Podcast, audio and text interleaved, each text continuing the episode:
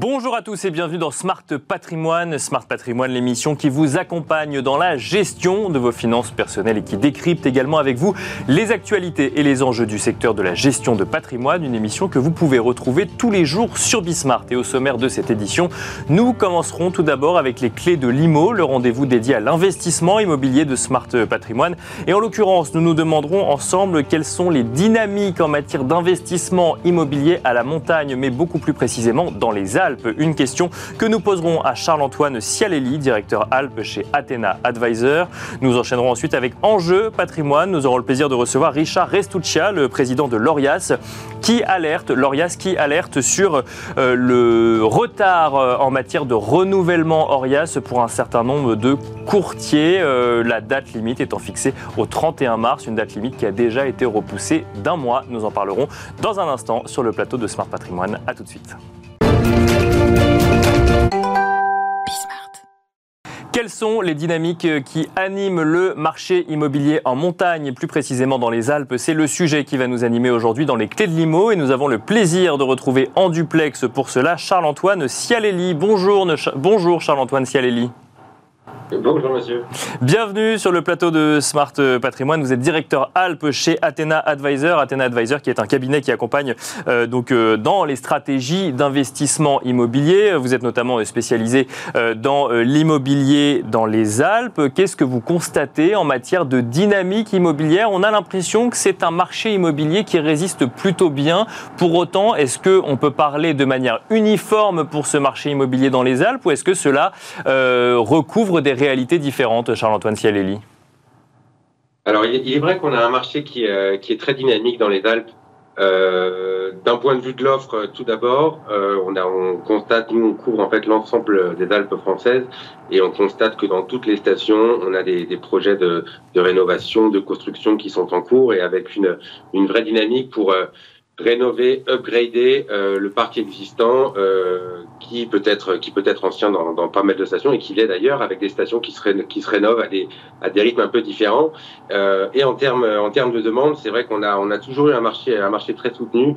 Euh, pour notre pour notre part ça fait ça fait 20 ans qu'on qu'on exerce euh, sur le marché, notamment sur le marché de la montagne. Euh, et on remarque, alors évidemment avec différentes différentes vagues, mais même sur les crises de 2009, le, la demande est restée est restée soutenue. On a passé les différents les différentes crises, le Covid avec un, un vrai regain d'intérêt pour la montagne en, en post-Covid, avec une vraie volonté de, de grand air et de rechercher au-delà du ski une, une, vraie une vraie résidence secondaire accessible euh, en voiture pour la plupart euh, et dans un cadre très agréable. Et, euh, et donc là aujourd'hui, bah, c'est vrai qu'on sort par exemple de la, de la période des vacances de février, donc qui est une période pour nous euh, extrêmement dynamique, très chargée, euh, et on observe une fois de plus que de, voilà qu'on a réalisé de, de, très belles ventes euh, sur la période. Alors nous, on couvre on couvre l'ensemble des Alpes, euh, et comme vous le disiez assez justement, c'est vrai qu'on a on a euh, déjà un marché qui est assez qui est assez large d'une part en termes d'amplitude de prix par mètre carré euh, si on prend l'ensemble des Alpes françaises, on va aller en gros de 5 000 euros du mètre à 40 000 euros du mètre, euh, ce qui veut dire donc une, une, très très belle amplitude. Et alors justement, Charles-Antoine euh, Cialelli, comment est-ce qu'on différencie finalement ces différents marchés euh, dans les Alpes? Est-ce que c'est l'altitude qui, qui va faire jouer le niveau de prix? Est-ce que plus on est haut, plus les prix sont élevés parce qu'on a la possibilité de l'avoir de la neige en hiver? Ou est-ce que c'est d'autres critères qui agissent sur ce marché? Alors, vous avez en effet raison hein, sur, le, sur le critère de l'altitude, euh, qui par définition euh, amène un très bon enneigement, mais aussi par le fait qu'en altitude, on a beaucoup plus de, contraintes techniques euh, pour construire. On a des, territoires qui sont moins étendus qu'en moyenne montagne, aux alentours de 1000 mètres. Et de ce fait, les fonciers sont plus rares, tout n'est pas constructible. On a du coup une offre qui est plus limitée. Est-ce que euh, on peut euh, dire un mot peut-être de, la météo qu'on a eue cette année? Quand on voit qu'il y a des questionnements sur euh, le niveau de neige Est-ce que cela remet en cause des scénarios de dynamique immobilière ou est-ce que vous n'avez pas vu spécialement de différence par rapport aux autres années, Charles-Antoine Cialelli? Alors c'est vrai qu'on a eu là une, période de février qui n'a pas été exceptionnelle. Alors je mets vraiment à, part les stations d'altitude type Espace Kili avec Tine Val euh, les trois vallées avec Méribel, Courchevel, euh, Val Thorens, Saint-Martin-de-Belleville, qui, euh, qui elles sont principalement situées entre 2000 mètres d'altitude et 3000 mètres. donc donc avec des, des pistes tout à fait tout à fait correctes et très agréables. maintenant, c'est vrai que ça a été plus difficile pour toutes les stations autour de autour de 1000 mètres. maintenant, euh, en effet, on a un peu ressenti un petit ralentissement sur ces stations-là, mais pour notre part, couvrant toutes les Alpes françaises, euh, on a beaucoup travaillé, notamment à, à Val d'Isère et à Méribel, euh, sur cette période où voilà, il y a eu de, belles transactions de réaliser. Euh, ces stations-là, évidemment, tirent toujours leur épingle du jeu. Ça, veut dire quoi? Ça veut dire qu'il y, a deux marchés finalement dans les Alpes aujourd'hui. Il y a les, les, stations stars d'un côté et finalement le, les, stations un petit peu plus basses qui ne voient moins leur prix s'enflammer. On est sur quoi? Sur une stabilisation des prix sur cette deuxième catégorie? Alors non, pas du tout. On a, des prix qui continuent de, qui continuent de monter.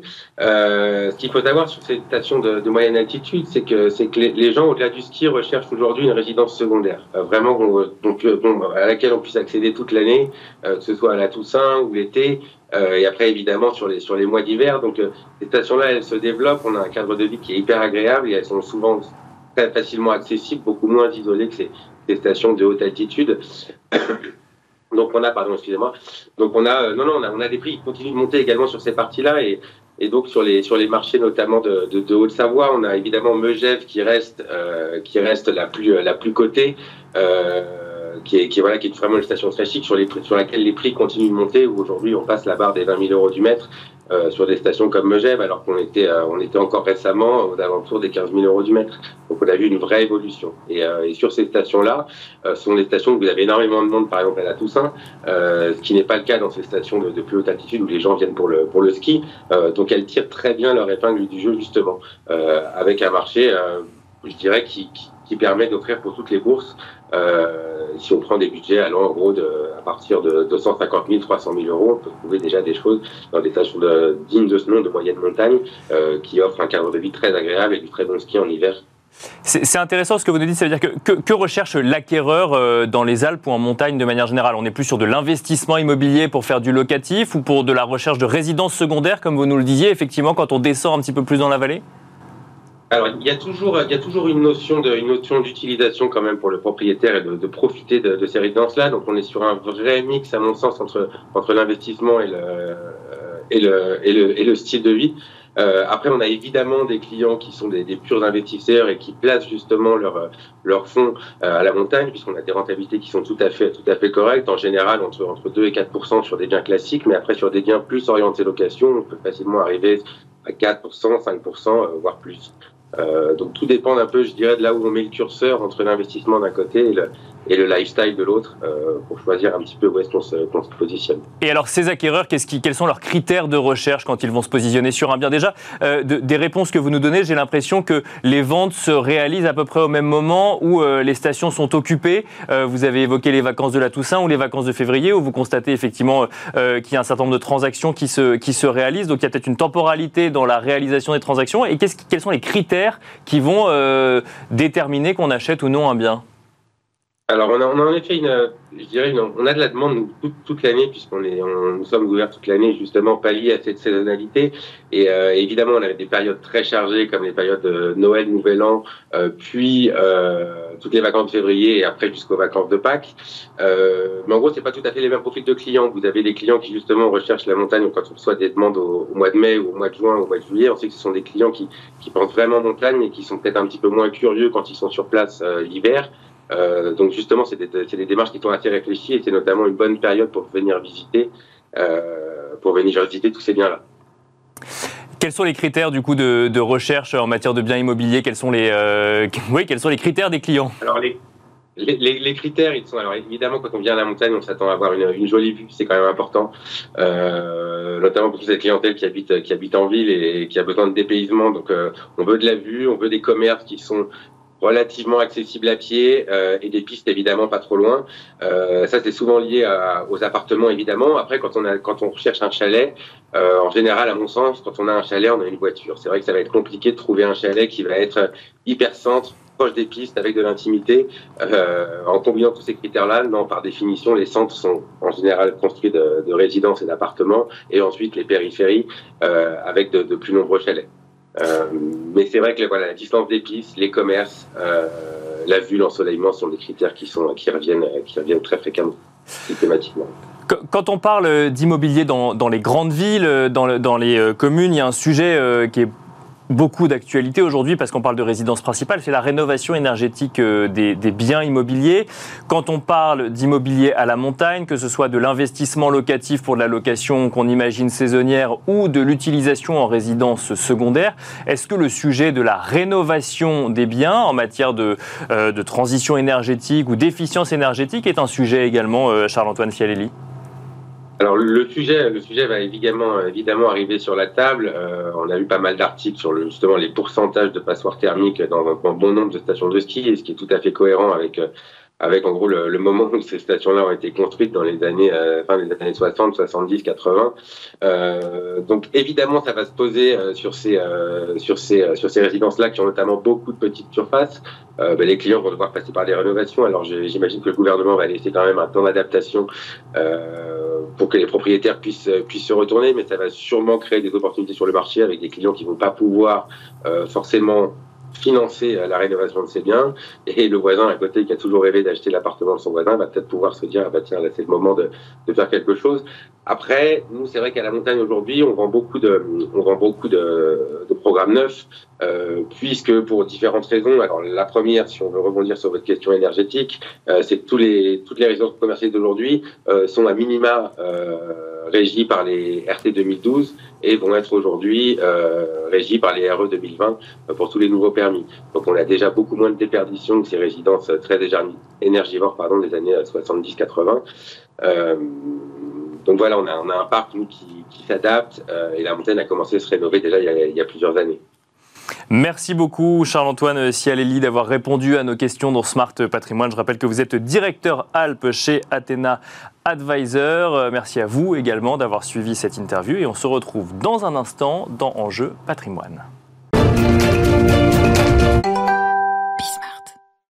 Et nous enchaînons à présent avec Enjeu patrimoine, un enjeu patrimoine consacré au renouvellement Orias des courtiers euh, en banque ou en assurance ou en finance de manière générale. Pour cela, nous avons le plaisir de recevoir sur le plateau de Smart Patrimoine Richard Restuccia, le nouveau président de l'Orias. Bonjour Richard Restuccia. Bonjour. Bienvenue sur le plateau de Smart euh, Patrimoine. Euh, mi-février dernier, l'Orias a constaté un, retard dans les demandes de renouvellement Orias de la part des intermédiaires en assurance, banque et finance. Un retard qui intervient l'année où les courtiers ont à présent l'obligation d'adhérer à une association professionnelle avant d'effectuer leur renouvellement Orias, donc en lien avec la réforme du courtage, ce qui a conduit l'Orias à décaler d'un mois la date de dépôt des dossiers pour un renouvellement. On est passé du 1er mars au 31 mars. On est aujourd'hui à à peu près deux semaines de la date butoir, de la nouvelle date butoir. Où est-ce qu'on en est aujourd'hui, Richard Restuccia Est-ce que vous constatez euh, que les, euh, les retardataires ont pris conscience de ce retard et ont, ont déposé plus de dossiers qu'il y a un mois alors, en fait, euh, on s'est rendu compte très vite qu'on allait prendre du retard. D'accord. Ce, ce, retard, il était presque inéluctable. C'est une nouvelle réforme.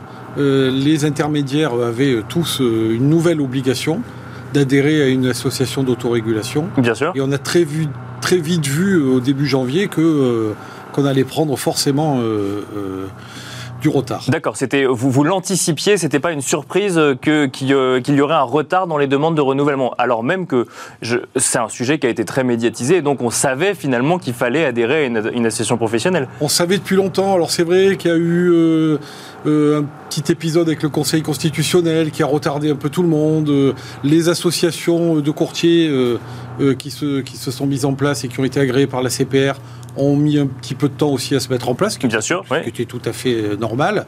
Et donc voilà, on savait qu'on allait avoir du retard. Alors là où on, là où on est un peu, enfin là où on a été un peu surpris, en fait, c'est sur l'ampleur du retard. D'accord. Et c'est ce qui nous a, c'est ce qui a fait qu'avec le Trésor, euh, puisque l'ORIAS euh, euh, travaille en, permanence avec le Trésor. Bien sûr. En fait, L'ORIAS est une association professionnelle, on y reviendra, mais donc qui travaille avec la direction du Trésor, bien sûr. Et donc très vite, on, a discuté et pris la décision de donner un délai supplémentaire.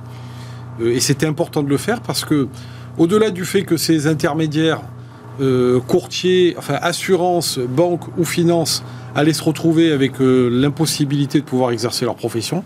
Ça posait aussi un problème de marché. D'accord. Euh, puisque euh, il faut se rappeler quand même que l'ORIAS, au départ, a été créé pour protéger le consommateur. Bien on, sûr. On y reviendra peut-être après.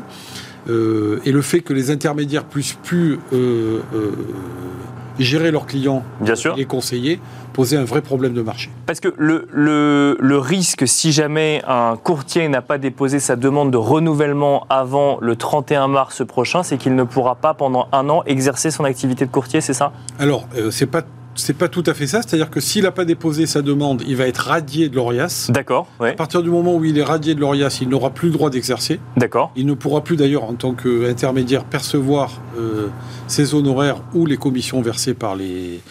Par les... Donc il aura interdiction d'être rémunéré pour, pour une activité de conseil, Tout à fait. d'accord Et puis, eh ben, il n'aura surtout pas le droit de continuer euh, à conseiller ses clients. D'accord, donc c'est pas, Alors, euh, même si on le renouvelle tous les ans, euh, c'est pas parce qu'on a raté une année qu'on pourra recommencer l'année d'après. Ça veut dire que là, ça pose un vrai sujet pour les professionnels. alors ça pose un vrai sujet parce qu'il va être radié à partir du 31 mars. D'accord Et ensuite, il faudra qu'il refasse un nouveau dossier d'inscription. Donc, il pourra le faire tout de suite après le mois d'avril.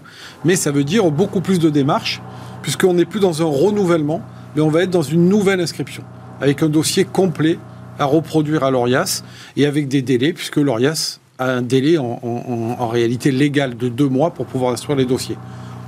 On va beaucoup plus vite, on le fait beaucoup plus vite que deux mois. Mais voilà, tous ces intermédiaires-là vont se trouver bloqués pendant un, On, on en est à, quel pourcentage, quelle proportion de retard aujourd'hui en 2023 par rapport aux autres années? Aujourd'hui, on a, euh, là, au moment où on se parle, on a 78% des intermédiaires qui ont renouvelé. D'accord Donc en activité aujourd'hui qui ont renouvelé Voilà. D'accord Alors que l'année dernière, à la même époque, on était à 95%. D'accord. Voilà. Donc on a effectivement un retard euh, qui, là, qui devient quand même euh, assez préoccupant et dangereux. Et c'est vrai que le, le message à passer à tous ces intermédiaires-là, c'est de faire sans tarder leur renouvellement. Mais comment on explique euh, que ces 22% en activité, dont c'est l'activité sûrement principale, n'aient toujours pas fait les démarches pour renouveler euh, et obtenir ce numéro ORIAS ou renouveler ce numéro ORIAS qui va pouvoir leur permettre de continuer son activité? Qu'est-ce qui bloque selon vous? Alors, ben, je pense qu'il y a plusieurs raisons. Il y a, euh, il y a ceux et celles qui, qui ne se sont pas réveillés, si je peux, si je peux dire Bien ça sûr, ainsi, et qui, qui se disent euh, ben, j'ai le temps, j'ai le temps, j'ai le temps. Sauf que le euh, temps file. mais le temps file beaucoup. Euh, on a eu un premier, enfin, on a eu un délai euh, accordé par le Trésor. On n'en aura pas un deuxième. D'accord. Ça, il ouais. faut vraiment que tout le monde le sache. On a fait ce qu'il fallait pour avoir le délai, mais euh, voilà, c'est le, Ce sera le seul et l'unique. Au 31 mars, ce sera le fini. coup près tombera au 31 mars. D'accord, pas faire autrement. Euh, ensuite, euh, ben voilà, il y a- je pense que il y a un certain nombre d'intermédiaires qui ont fait le nécessaire, et puis ben, on est en train de, on est en train de finir le stock, si je peux m'exprimer ainsi, Bien sûr. avec les différentes associations qui elles aussi ont eu à gérer toutes ces inscriptions. Euh, voilà, je pense que c'est les deux, c'est les deux sujets vraiment. Et ensuite, on a euh, par exemple les mandataires en, en- en intermédiation euh, qui, euh, qui vendent de l'assurance, j'allais dire à, à titre accessoire par exemple. D'accord. Et je pense qu'il y en a beaucoup effectivement qui n'ont pas, le- qui ont pas forcément la bonne information. Ah oui, qui tous sont pas cas, conscients que pour continuer à Ils le sont pas faire, conscients que pour continuer à le faire, il faut faire tout ça. quoi. Et il faut notamment adhérer à une association professionnelle. Du côté des associations professionnelles, j'imagine que vous échangez avec eux. Euh, Il n'y a pas de blocage particulier qui viendrait justifier les retards euh, des, euh, des professionnels sur le dépôt, du- dépôt de la demande de renouvellement ORIAS? Non, alors moi je suis pas une des associations Bien sûr, professionnelles, bien mais sûr, oui. Effectivement, on discute avec eux. Je pense qu'il n'y a pas de retard. Chacun, ça y est, maintenant est en ordre de marche. Il faut maintenant que les, que les, que les intermédiaires retardataires euh, se prennent par la main et fassent le nécessaire. Euh, je, pense qu'il y en a un certain nombre qui n'ont pas pris conscience de ce qui va arriver au début, avril. Bon, bah, le, message, euh, du coup, euh, est passé euh, sur le plateau de, Smart Patrimoine. Richard Estuccia, euh, je reviens un petit peu donc, sur, sur l'ORIAS et sur votre nomination donc, à, la, à la présidence de l'ORIAS. Ça date de décembre 2022. On va évoquer dans un instant peut-être vos ambitions, votre feuille de route à la tête de l'ORIAS. Mais, juste avant, on a commencé à l'évoquer rapidement, le rôle de l'ORIAS. Alors effectivement, c'est connu des CGP ou des, des intermédiaires, effectivement, euh, notamment en matière d'assurance, euh, banque euh, ou finance, puisque c'est un agrément qu'il est obligatoire d'avoir pour, euh, pour, euh, pour exercer. L'épargnant, euh, qu'est-ce qu'on peut lui dire pour lui expliquer le rôle de l'ORIAS dans la gestion de son épargne, de son patrimoine? Ce qu'on peut lui dire d'abord à l'épargnant, c'est que l'ORIAS a été créé pour lui. D'accord. Euh, c'est véritablement euh, la mission principale de l'ORIAS, c'est de défendre le consommateur et l'épargnant. D'accord. Euh, pourquoi? Ben Parce que euh, l'ORIAS donc, euh, immatricule un, un- un certain nombre de, de- De, de société, oui. de sociétés et d'intermédiaires. D'accord. Et pour l'épargnant, le fait de savoir qu'il va s'adresser à un professionnel qui est inscrit ou pas inscrit à l'ORIAS lui donne déjà un premier rempart, j'allais dire, de protection. Euh, et, alors quand on parle d'épargne, euh, ça, ça prend encore plus de valeur pour moi, Bien sûr. euh, puisque généralement c'est des gens euh, qui ont travaillé toute leur vie, euh, qui, ont, qui ont mis de l'argent de côté toute leur vie, qui vont ensuite le confier à un professionnel. Autant vérifier que ce professionnel, il a la capacité professionnelle de pouvoir leur donner un, un conseil, euh, qu'il a également une responsabilité civile et peut-être une garantie financière. Une assurance responsabilité civile Euh, Oui, D'accord, oui. euh, une, euh, une garantie de responsabilité civile au cas où il se passe quelque chose. D'accord. Euh, et puis qu'il a euh, la formation nécessaire euh, ben, pour pouvoir accompagner son client. Donc quand on obtient finalement un numéro ORIAS, quand on euh, renouvelle effectivement euh, en- ensuite euh, ces, euh, ce, ce- ce numéro ORIAS, c'est la garantie qu'on a la formation nécessaire pour exercer ce métier, que euh, juridiquement on est dans les règles et que euh, l'ORIAS a plus ou moins vérifié que tous les documents étaient en règle pour pouvoir exercer ce métier de conseil en, euh, en investissement financier ou en gestion de patrimoine ou de courtage en assurance ou autre. C'est exactement ça. C'est-à-dire que, en fait, l'ORIAS, par la vérification qu'elle va faire, va attester que le professionnel qui a son numéro ORIAS remplit les conditions premières pour pouvoir exercer sa profession. Et c'est important pour l'épargnant parce que on voit aussi euh, beaucoup de, beaucoup de sujets avec des épargnants euh, euh, qui n'ont pas eu le bon conseil, euh, qui se sont fait avoir, voire, voire Arnaqué escroquer. D'accord, oui. Euh, et donc c'est important de dire à l'épargnant, la première chose à faire lorsque vous rencontrez un professionnel de la banque, de la finance ou de l'assurance, c'est d'aller vérifier sur le site Orias, ça se fait en trois clics.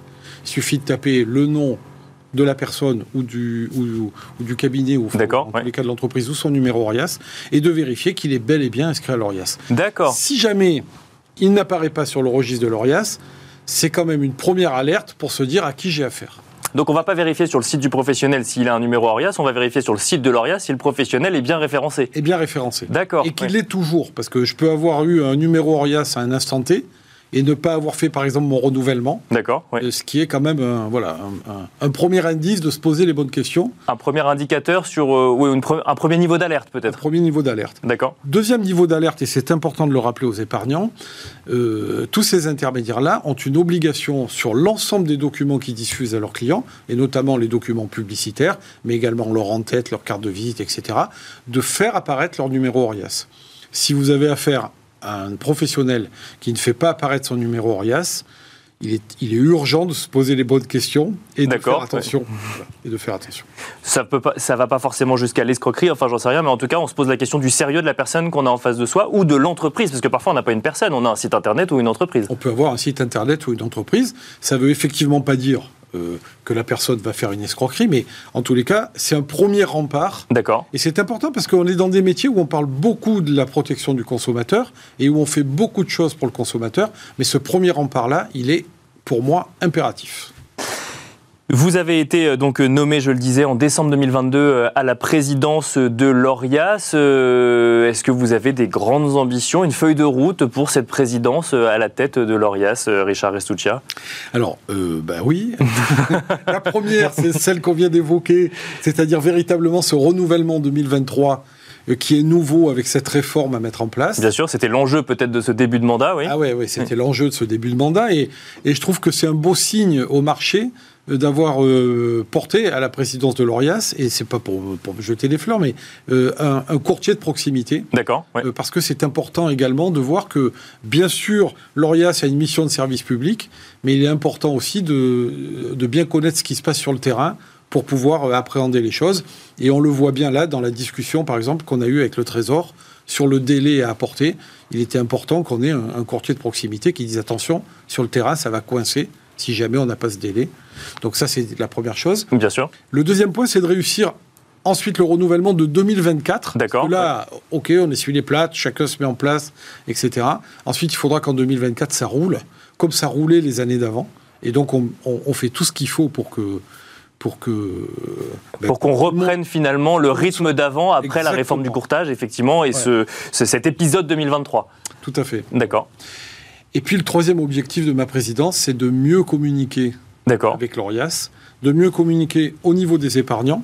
Et je vous remercie de nous recevoir aujourd'hui, parce que voilà, je pense que c'est bien qu'on puisse parler aux épargnants, qu'on puisse leur expliquer euh, que l'ORIAS est là euh, et que- et- et qu'elle amène un vrai service, et qu'on puisse également communiquer avec les professionnels. Euh, qui ont tendance, on le voit là, parce que c'est un peu tendu des fois avec, euh, avec des dossiers qui passent pas ou avec euh, voilà. Et donc on, on voit qu'il y a peut-être une, une- une- une- une mauvaise image de l'ORIAS. D'accord. Moi, je veux rappeler que l'ORIAS, elle est là pour les épargnants, elle est là aussi pour les professionnels. Alors, on n'est pas là pour accompagner les professionnels, hein, on- Bien sûr. ouais. voilà, mais par contre, on est là pour les aider et pour faire en sorte que, que tout se passe bien. Et je pense que c'est important de repartir, communiquer avec eux euh, et de leur montrer que euh, mais qu'on est présent, quoi. que, que vous n'êtes. Alors, effectivement, est-ce qu'on peut dire que vous êtes le premier garde-fou euh, vis-à-vis des épargnants? Est-ce qu'on peut, leur- quand- à, à une heure où euh, les épargnants d'ailleurs font de plus en plus leurs recherches eux-mêmes, parfois vont chercher des solutions d'investissement sans passer par un conseil euh, ou autre, est-ce que finalement le, le premier garde-fou, c'est systématiquement de se dire est-ce que l'ORIAS euh, a validé que cet intermédiaire pouvait me proposer une solution d'investissement? Ah ben tout à fait. Moi je pense que, enfin moi je serais épargnant aujourd'hui et je, je- je le suis d'ailleurs. Oui, bien sûr. La première chose que je ferai, c'est de me dire, puisque j'ai un service à ma disposition qui me permet de vérifier du sérieux du professionnel que j'ai en face de moi, ben, je vais taper son numéro Orias, ça me prend quelques instants. Et voilà. Mais c'est un rempart, c'est un premier rempart pour l'épargnant, Mhm. mais c'est également un premier rempart pour les professionnels. D'accord Parce que il y a beaucoup de professionnels, il y a une majorité de professionnels qui font leur travail très sérieusement, euh, qui sont formés, qui se forment au fil du temps pour amener le bon conseil à leurs clients. Et, euh, et c'est important pour eux de se dire que a, un- une brebis galeuse, j'allais dire, euh, voilà, à côté, ben c'est bien qu'on puisse également se dire, ben tiens, celui-là, il n'est pas inscrit à l'ORIAS, et donc il a quand même moins de chances euh, de pouvoir travailler.